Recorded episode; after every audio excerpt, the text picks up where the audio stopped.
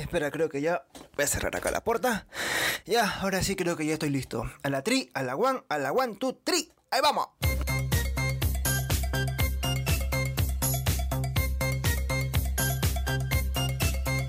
¡Hey! ¿Cómo están mis otakus de Arenales?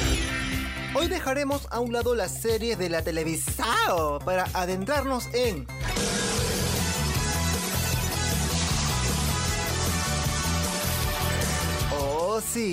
el manga de Dragon Ball Super.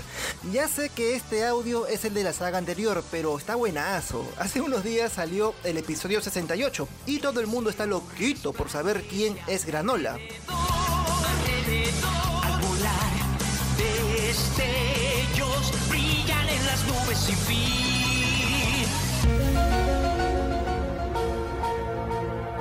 Y eso ha hecho que tengamos eh, varias preguntas. ¿Acaso será el nuevo villano? ¿O acaso podrá darle su merecido a Goku? ¿O hará que Alianza Lima suba primera? Bueno, bueno, vayamos por partes, así como te floreó tu ex. Granola debutó en el episodio 67, precisamente al final del arco El prisionero de la patrulla galáctica. Su aparición fue muy corta. ¡Me muero! Y solo supimos que acudió a la base de Goichi, el dueño original de 73, para robar los datos del androide. Recordemos que 73 y Moro se fusionaron para hacer frente a Goku en la Tierra, por lo que dichos restos cuentan con información valiosa. ¿Ay qué? Tan valiosa que todavía no se sabe. De ahí no se supo nada más. ¡No te lo puedo creer! Hasta hace una semana que llegó el episodio 68. Ahora sabemos que Granola sobrevivió. Eh, ¿Será por eso que la saga se llama Granola el Superviviente? ¡Eres una imbécil! Sobrevivió al ataque de los Osarus que actuaban bajo las órdenes de Freezer. Estás tramando algo, ¿verdad? Lo revelador es que el Osaru que llegó a ver a Granola durante el asedio al planeta serial es Bardock, el padre de Goku. ¡No te lo puedo creer! Y todo esto lo sabemos por un sueño que tiene Granola al inicio nomás del episodio 68. Después nos enteramos que es un cazarrecompensas y trabaja para Elec, líder de los Hitters. Sí, sí, así se dice. Así también sabemos después que el robo de 7-3 fue planeado por Elec y no fue una iniciativa de Granola. Usted es diabólico. Como lo explica después Elec, los datos de 7-3 son importantes para encontrar a Zuno, un gordito sabelón que está enterado de lo que pasa en el universo 7. Un gordito chismosón, porque Si no te cuento, me quemo. no está claro qué quiere Elec de Zuno o qué hará con tanta información sobre el universo 7. Ya sabemos por él mismo que no busca ser el más fuerte, ni tener el más grande de los ejércitos. No me mire, cadete.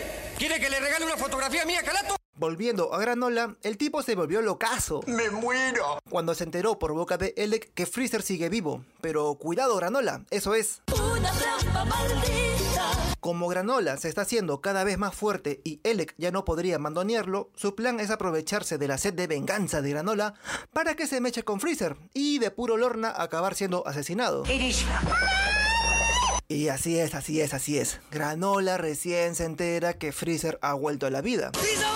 Por lo que también suponemos que aún no está al tanto de que quedan un par de Saiyajins en el universo. O sea, hablo por Goku y Vegeta. ¿Qué tanto me estás viendo, idiota? ¿Acaso tengo algo en la cara? Hasta donde se cuenta, en el episodio 68, Granola es consciente de que necesita más poder para enfrentarse a Freezer y esto es algo que el pez oráculo está vaticinando al señalar que nacerá el guerrero más fuerte del universo. Ahora, la cuestión es la siguiente, ¿más fuerte que Goku y Vegeta? Ya van más de 30 años con la misma huevada y sabemos que eso nunca sucederá. Solo basta pintarle el cabello a Goku de cualquier otro color para que acabe con los rivales más poderosos. Pero Granola es un tanto distinto. Y para esto, a ver un rato, déjame buscar dónde lo he dejado. Ahí ya lo encontré.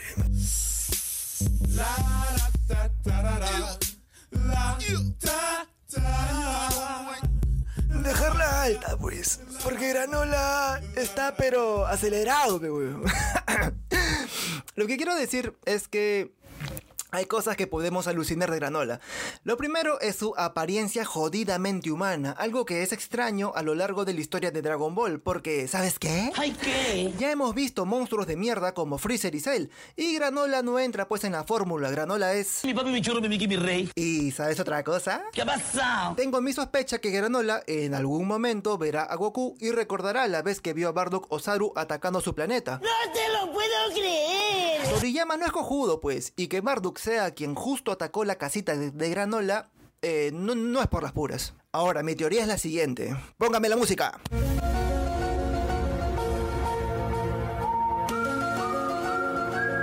Después del asedio y con los Osarus en su forma humana, Granola pudo verlos a la distancia y notará a leguas que Bardock es igualeto a Goku, salvo por el chuzazo que tiene en la cara. Esto es probable ya que aún no sabemos cómo Granola sobrevivió al ataque de los Osarus, por lo que pudo haber visto a Bardock como humano abandonando el planeta. Eso sí que es tener ¡Imaginación! De ser así, Granola saldrá en Pindinga y se mechará igual contra Goku y Freezer. Ahora, la vaina es saber qué tiene Granola para ofrecer como para decir después... ¿Quién soy yo? Papá. Papá. Ya sabemos que tiene un ojo loco que le da el poder de una excelente puntería, pero ¿y qué más? Ya se ha visto cómo un simple guardia de Elec le dio su gomeada por preguntar huevadas. ¿Y así será quien desequilibre el universo? Eso es bastante raro. Quizás su sed de venganza sea tanta que lo llevará a nuevos límites, pero recuerden chicos, La venganza nunca es buena. Mata el alma y la envenena.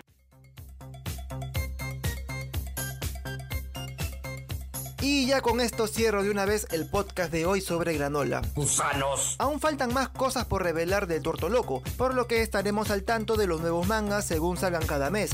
No se olviden, papis, de dar clic en me gusta y compartir con la gentita. Eres un insecto. Y ya sin más, hablaos, mi querido Saiyajin de gimnasio. ¿Por qué?